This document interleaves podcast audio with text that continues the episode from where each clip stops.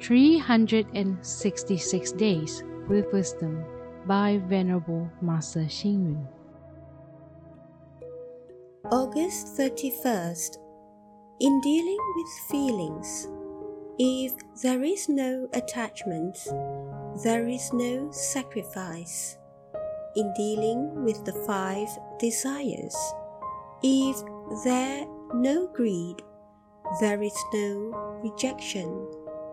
In dealing with the world, if there is no hatred, there is no demand.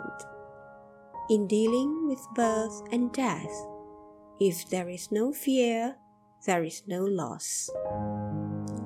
The death of a person is like an old, dilapidated house that has to be demolished and rebuilt. When the new house is ready, is this good news or bad news? When we replace an old rundown car, are we happy or sad? Our aging body is like an old house or a rundown car that has to be demolished and replaced. This is a normal process. It should be a happy event, not a sad one. Human beings fear death because we can see birth while death is destruction. Therefore, death is a sad occasion. In actuality, the life of a person is like a cup of water. If the cup is broken, it cannot be mended, but the water that flows onto the table or floor can be wiped with a piece of cloth and squeezed back into another cup.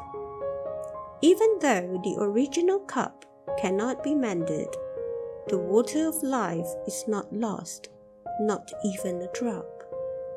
Believing in the teachings of Buddha does not mean there is no problem of life and death.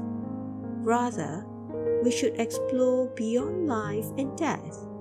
Life and death are the most natural processes, and even the Buddha cannot escape them. The Buddha, too, must follow the maxim that with affinity the Buddha was born. Without affinity, he entered Nirvana. The Buddha came for the sake of sentient beings, and he left for the sake of sentient beings. When our affinity with this world ends, we naturally leave. However, the future is endless, and we will return following our courses and conditions, as we can view life and death as a very normal process. Why should birth bring joy and death bring grief? Read, reflect, and act. Human beings pass on naturally and return following their own courses and conditions. Why should birth bring joy and death bring grief? Please tune in, same time tomorrow as we meet on air.